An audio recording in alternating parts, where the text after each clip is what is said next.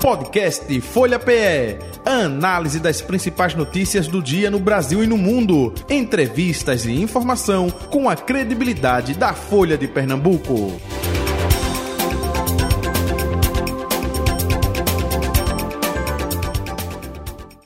Política. Recebendo em nosso estúdio o presidente da Câmara Municipal do Recife, vereador Romerinho Jatobá, com a gente. Vereador, muito bom dia. Prazer recebê-lo, seja bem-vindo, tudo bom? Bom dia, Jota. Um prazer estar aqui mais uma vez com vocês. Bom dia, Betânia. Bom dia a todos os ouvintes. Prazer enorme participar do Folha Política. Betânia Santana, colunista de política da Folha de Pernambuco, nesta segunda parte, bom dia, tudo bom? Oi, bom dia de novo, Jota. Vamos embora que a gente, que o ano legislativo está quase começando, Jota. Isso, é, legislativo, né, carnaval batendo a porta.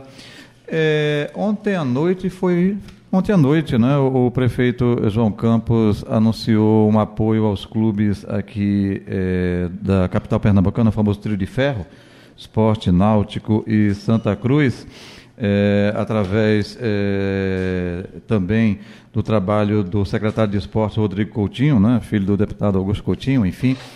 E até me surgiu uma dúvida, eu vou perguntar a Romerinho Jatobá.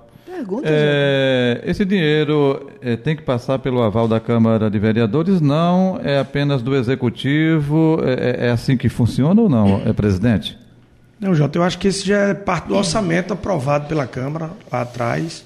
E aí a Prefeitura, se o recurso estiver dentro do orçamento que já foi aprovado, não precisa mandar nenhuma lei pela Câmara. Mas aproveitando o gancho, até queria parabenizar o prefeito João Campos por mais uma ação acertada da sua gestão, ainda mais num momento como esse, onde os clubes estão sofrendo muito com a falta de incentivo né, e, sobretudo, com a falta de liderança da própria Federação Pernambucana. A gente está vivendo uma crise no futebol pernambucano e a gente tem visto ultimamente declarações completamente perdidas do seu atual presidente, Evandro Carvalho, onde destoa da realidade onde nós vivemos, né? destoa de uma luta de muito tempo pela democracia e sempre se coloca como eu, eu quero, eu mando, vai ser assim, e quem discordar, eu faço do jeito que eu quiser, pior ainda. Então, no último jogo do esporte, houve uma crítica da direção, né, pela arbitragem, e ele ontem se posicionou dizendo: eu vou botar o mesmo árbitro só porque eles reclamaram da federação. Então não é assim que se constrói, eu não estou entendendo é, onde é que ele quer chegar com isso. Né? A gente tem pedido, e eu tenho sido uma voz firme de oposição à federação, porque eu não concordo com a forma que o futebol pernambucano tem sido gerido nos últimos anos. A gente já vem se posicionando há algum tempo, mas agora eu acho que os clubes abriram o olho. Né? Inclusive, a conversa ontem com o prefeito, o repasse que o prefeito fez aos clubes foi diretamente aos clubes, uhum. sem intermédio de federação, uhum. sem participação nenhuma de federação, porque eu acho que todo mundo já está vendo o desgaste com que essa federação está tendo, que não tem o apoio dos torcedores, não tem o apoio dos clubes e também agora não está tendo apoio da imprensa, porque proibiu a imprensa trabalhar. É, então a gente está vendo futebol em decadência e grande parcela disso, com grande responsabilidade, se eu posso afirmar com todas as letras, é do seu presidente Evandro Carvalho que tem se transformado num coveiro do futebol pernambucano. E essa liberação é, do prefeito João Campos é um milhão para cada clube. Um milhão para o Santo, um milhão para o Náutico, um milhão para o Esporte Clube do Recife. É isso, isso, um milhão para cada clube, para que possa fazer investimentos. Esse campeonato pernambucano é o campeonato pernambucano mais deficitário da história é, do futebol. Ultimamente, a federação vendia o, a televisão, vendia aos patrocinadores e repassava uma parte desse, desse valor para os clubes. Esse ano não houve repasse nenhum houve apenas isenções de taxas que a própria federação cobra. Registro de jogador, é, taxa de arbitragem. Isso a federação isentou dos clubes, mas não fez nenhum repasse financeiro. É, sequer há alguma prestação de contas. Então a gente precisa estar atento a isso. Eu vou continuar batendo forte nessa tecla, porque a gente precisa dar uma guinada no futebol pernambucano e isso passa por uma renovação na sua federação. Os clubes estão agindo, os três clubes da capital já têm se posicionado contra a federação e têm recebido diversas retaliações. E a gente não está vendo um presidente que quer o bem do futebol. Está vendo um presidente que quer uma guerra com os seus filiados. Betânia Santana. É, eu estava vendo justamente isso, que os clubes andavam muito quietinhos, né?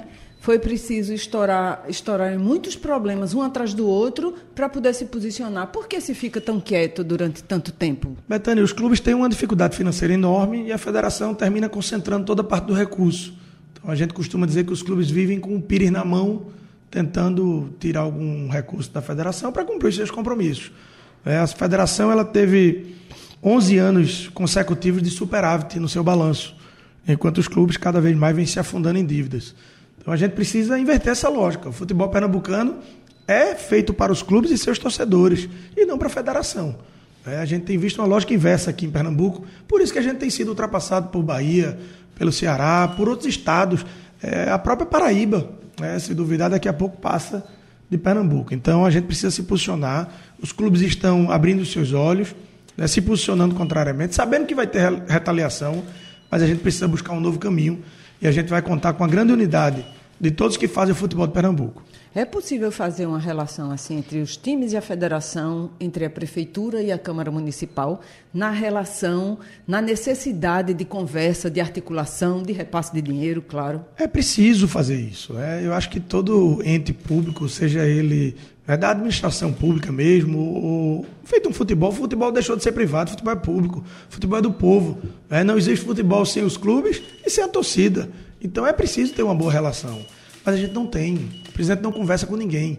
Quem discorda dele, ele ofende, ele ataca, é, ele quer impor a força. E não, não funciona desse jeito. Então, talvez tenha vivido no século passado e, e não se atualizou, não, não evoluiu. A gente precisa se posicionar. E eu tenho certeza que para guinar o futebol pernambucano, para a gente ter uma retomada do futebol, para o futebol pernambucano voltar a ser grande, passa por uma intervenção na Federação Pernambucana, pelo afastamento do seu presidente, por uma convocação de novas eleições. Eu tenho dito isso já há algum tempo, mas diante da última entrevista que a gente viu, eu vou até é, vou aprofundar isso. Eu acho que hoje a federação precisa de uma intervenção e quem for amigo do presidente precisa estar junto dele, porque eu acho que ele está precisando de uma interdição.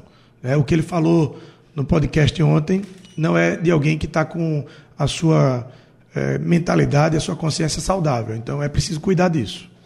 É, e, a, e, se a gente trouxer essa relação agora para a administração municipal, vereador? O senhor acha que o, o prefeito está sendo um bom presidente da federação chamada Recife e a articulação com a Câmara Municipal, os times são bons? Betânia, com toda certeza. Né? A gente vê uma relação do prefeito com a sua bancada, com os vereadores, uma relação muito respeitosa, muito cordial, né? sabendo bem separar a independência dos poderes, mas ao mesmo tempo tentando trabalhar em conjunto para entregar melhor ao povo do Recife. É, fazendo uma, acompanhando a sua analogia, a entregar aos torcedores. É, então a gente tem visto isso. Já na federação é o contrário. A gente vê os torcedores sempre fazendo críticas ao presidente. Ninguém aguenta mais. Aqui no Recife o caminho é contrário. A gente vê o prefeito muito bem avaliado. É, eu tive recentemente uma agenda com ele, acho que na segunda-feira né, fomos andar pelo bairro de Campo Grande, assinar duas ordens de serviço de calçamento de rua, entregar uma rua já pavimentada. E está sendo até difícil andar com ele na rua, porque ele não consegue andar. É foto o tempo todo, é gente querendo conversar, é gente querendo agradecer, parabenizar. Então, o Recife está no caminho certo. Futebol pernambucano, não. É, o senhor acha muito midiático também as ações, as, que as ações são muito midiáticas do prefeito ou elas são concretas mesmo? Como é que o senhor avalia? Tem gente falando assim: ah, o prefeito é um, é um influencer que está aí e arranja toda semana um, um mote diferente, tem redes sociais bem articuladas, isso sem dúvida. Eu, Como é que o senhor avalia? Eu entrei na política, disputei minha primeira eleição, vai fazer 10 anos. Né? Já fizeram 10 anos. E desde o início eu aprendi que quando a gente não tinha o que falar, quando a gente tinha o que criticar, a gente levantava algum ponto. Né? Então eu vou fazer uma crítica porque não está se fazendo nada na saúde, não está se fazendo nada na educação, a segurança está um desastre, a relação política está horrível. Né? E as críticas elas têm que ser pontuais, naquilo que de fato não está funcionando. Quando a gente escuta de uma oposição que o que o prefeito tem feito são ações midiáticas, mas não aponta o que é que está errado, é porque perdeu o discurso. Né? Perdeu o discurso. Não tem, não tem o que falar. É, a aprovação do prefeito ela está posta. A gente tem visto isso na rua. O prefeito ele continua com a sua humildade, com o seu trabalho, é, trabalhando muito, como sempre foi, para chegar até aqui. Eu tenho certeza que vai ser assim até o final do ano. Mas a gente vê uma oposição que está tendo dificuldade de fazer oposição, essa é a verdade. É, ontem o presidente Lula mandou um recadinho bem, bem bacaninha aí para o PT, para o PSB, para o prefeito e disse que ia contar com a clareza dele na composição da chapa. O senhor acha que a tendência mesmo é que o Partido dos Trabalhadores consolide a posição na chapa em direção à reeleição? Eu acho que são vários partidos envolvidos. Né? Muita gente vai precisar ser ouvida para que essa decisão seja tomada. Mas eu reitero aqui minha total confiança na escolha do prefeito João Campos. O prefeito foi excelente em montar um time né, para gerir o Recife. Esse time até que está passando hoje por um momento de turbulência, tem gente querendo desmontar esse time, mas ele foi muito bom na hora de montar o time. E ele vai ser também muito bom na hora de montar a sua chapa. Né? Tem que esperar o tempo certo, fazer as conversas certas, esperar o momento exato. O presidente Lula é peça fundamental nisso, não tem dúvida. O PT tem uma importância grande na gestão. É, ocupa hoje Secretaria da Gestão, secretarias da gestão municipal. E o prefeito vai saber conduzir bem. Eu acredito que a decisão que ele tomar, com toda certeza, vai ser a melhor decisão para o Recife. O senhor acha que a declaração do presidente ontem e da, da presidente ano passado, né? Ele, ele disse que não quis ser tão incisivo quanto Gleisi Hoffmann foi em novembro, quanto, quando visitou o Recife. É, ela, ela deixa o PSB mais quietinho, é? Na escolha do vice, na indicação do vice? Não, não acho que seja, não acho que seja assim. Acho que o PSB está muito à vontade para escolher o seu vice. É, o PSB tem uma relação nacional com, com o Partido dos Trabalhadores. É, não é só Recife que se define numa conversa. Existem vários outros campos políticos que precisam ser ajustados. É, então vai ter, vai ter paciência, vai ter muita calma, essa conversa vai fluir naturalmente. O prefeito João Campos está numa posição é confortável também de fazer a conversa. É, o PT também entende isso. A política ela é feita de entendimentos do momento que, que está se passando. É, o presidente Lula fez rasgados elogios à gestão do prefeito. Uhum. É, é, acha que o Recife está em excelentes mãos e a gente tem visto isso. Então, no momento certo, isso vai se encaixar. Acho que esse, esse assunto ele está muito quente aqui no, no Recife. E aí eu vou mais uma vez bater na mesma tecla, porque o prefeito está muito bem avaliado. Então, ninguém está querendo saber nem quem são os postulantes a disputar a eleição com ele. Está muito preocupado em saber quem é o vice. É, mas a gente vai passar por eleição do prefeito. Quem são os postulantes a concorrer contra o prefeito João Campos? A gente não, não tem visto esse movimento ainda. É, a, a, parte mais importante é o vice, porque todo mundo aposta em dois anos administrando a prefeitura, porque ele já planeja 26. Vocês já estão pensando em 26. Ele eu não planeja não, 26. Eu não. Todos ele nunca disse que seria candidato em 26. É? Ele não disse. As pessoas estão comentando que ele pode ser. Por quê? Porque existe uma, uma avaliação positiva do seu governo. Existe uma avaliação exitosa da sua gestão. Então, essas pessoas já pensam em 26, mas ele nunca se posicionou como candidato em 26. Ele é candidato a prefeito do Recife em 2024. Né? E, naturalmente, vai precisar ter um vice na sua chapa. E isso vai ser uma coisa natural. Eu nunca vi uma pressão tão grande para se escolher um vice, Oxi, como a gente está vendo agora. Mas, não, não, senhor, não pressão não. Isso é o processo natural. Não tem um processo natural de vocês. A gente faz um processo natural, é. que é o de perguntar, porque era 24. Pra... Quando chegar 24, 24 já chegou. Agora, quando passar o carnaval. É. Estão dizendo que o carna... no primeiro mês de 24. Estão dizendo que o carnaval é que vai servir também para muitas conversas, enfim, né, relações aí, para é, se chegar a um nome ou não. Até aproveitando, é, foi falado aqui que o Carlos Vera, né, que era o nome do PT que mais era próximo ali é, de João Campos, ou que João Campos teria é, um olhar assim mais afetuoso do que outros integrantes do próprio PT, né? Que avaliação o senhor faz com relação ao deputado Carlos Vera? Eu acredito que o PT tem grandes quadros, Jota. Acho que o PT é um partido que tem na sua base quadros competentes que podem ocupar é, espaços públicos né, de, de valor, espaços públicos de representatividade. É, o deputado Carlos Veras é um desses quadros, sem sombra de dúvidas. Mas existem vários outros, como também existem outros partidos, existe no PSB, existe fora do PSB, existem nos partidos aliados da Frente Popular. É, então, a gente falar de nomes é difícil, mas com certeza a gente tem quadros que têm total capacidade de ser vice-prefeito do Recife e de uma eventualidade de candidatura do prefeito 26, que ele nunca confirmou, é, mas que de fato pode ocorrer, também vai ter capacidade de, de, comandar a cidade e gerir a cidade. O senhor acha que se o nome escolhido para vice não for do Partido dos Trabalhadores, o PT pode eh, lançar uma candidatura própria? Não, não acredito nisso, não acredito. Acredito que a conversa pode resolver. É, como eu falei, o Partido dos Trabalhadores tem uma aliança com o PSB Nacional. É, tem outras cidades envolvidas, vão ter outras questões envolvidas.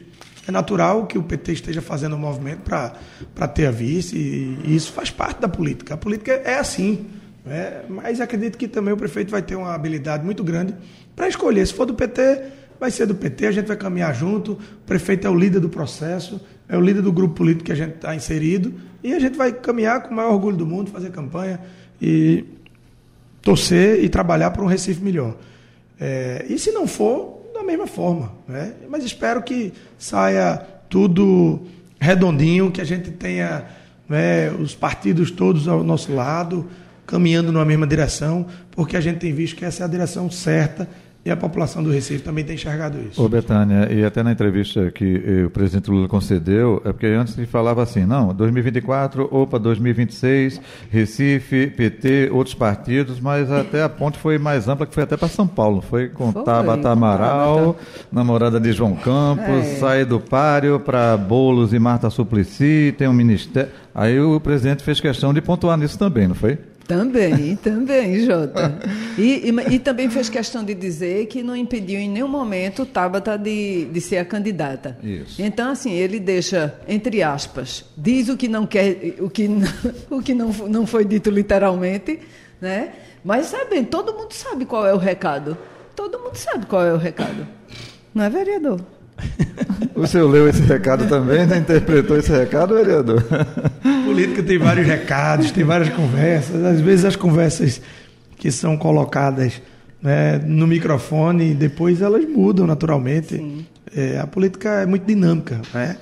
Então tem tempo, tem tempo uhum. para isso. Vamos deixar o tempo é, no momento certo a gente poder fazer as, as conversas certas. Mas repito, o prefeito ele tem total autonomia do grupo, ele tem total capacidade de conduzir da melhor forma e de fazer a melhor escolha para a cidade. Da última vez que o senhor esteve aqui, eu não me lembro, acho que foi em novembro do ano passado, enfim, o seu nome também cogitava para ser uma chapa puro sangue. Você lembra disso, Betânia? Sim, né? sim. Era João Campos e Romerinho Jatobá isso, na vice, né? Isso, quando o PSB pensa, ainda tem, ainda mantém o nome dele. Isso. Eu acho e... que pensa menos agora. Não, aí não do... sei, vou saber. As conversas avançaram, não avançaram, como é que está sendo tratado isso, hein? Não, Jota, do, do jeito que... Não diga que é em 2024 não, que a gente já está em 2024, né? do jeito que a conversa é colocada é, para fora tem sido também internamente. É, o prefeito não tem conversado ainda sobre a questão da, vice, do, do, da escolha do vice-prefeito.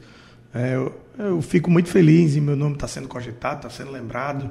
É, isso já mostra uma relação próxima que a gente tem ao prefeito João Campos, mostra uma relação de confiança também. E mostra também, eu acredito, que como um, um reconhecimento do trabalho que a gente tem desenvolvido. É, naturalmente, se a gente não tivesse caminhado nos trilhos corretos, dificilmente né, o nome da gente estaria sendo pontuado. Mas eu tenho uma tranquilidade muito grande. Exerço um papel muito importante para a cidade, um papel muito importante né, para o resultado que essa gestão vem tendo.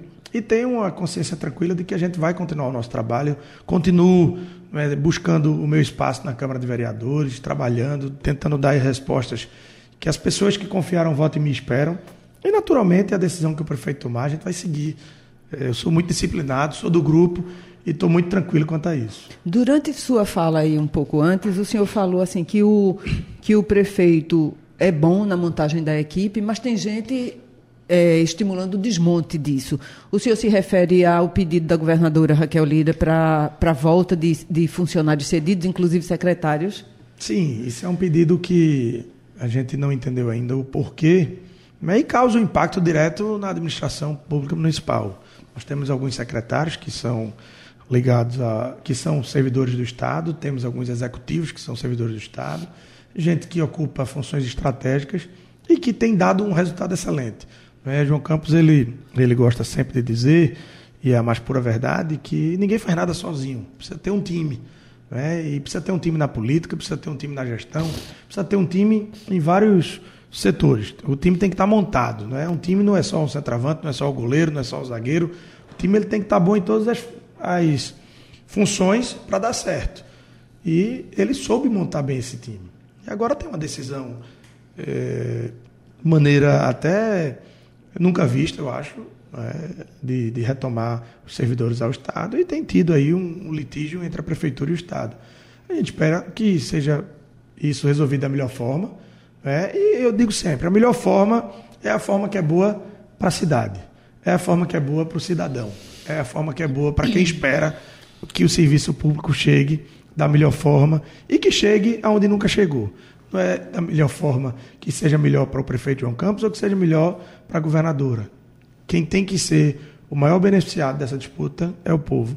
E nesse momento, o que está em disputa é o bem-estar do povo do Recife. A governadora pode não ter explicado à prefeitura, mas explicou à imprensa numa entrevista, dizendo assim que é, se, se, não pedisse, se não chamasse os servidores disponíveis de volta, ia, pedir, ia precisar fazer concurso e não há fôlego financeiro para isso. Aí ficou nessa conversa, né? Foi o argumento que ela usou. E aí até chegou a publicar, acho que a, a, a, o, re, o, pedido no Diário Oficial, o pedido de retorno de alguns.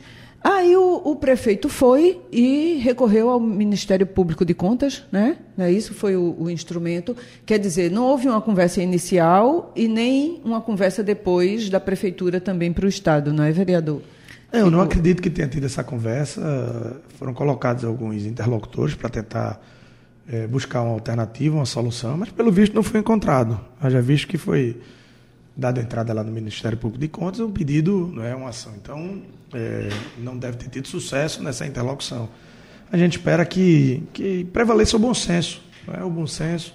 E repito, quem tem que sair ganhando nessa disputa é o povo da cidade, é o povo do Estado. Nesse caso, a gente está falando do Recife, é o povo do Recife. A Prefeitura vem fazendo entregas importantes com essa equipe. Essa equipe precisa ser mantida e a gente espera isso e acredito que a população também espera.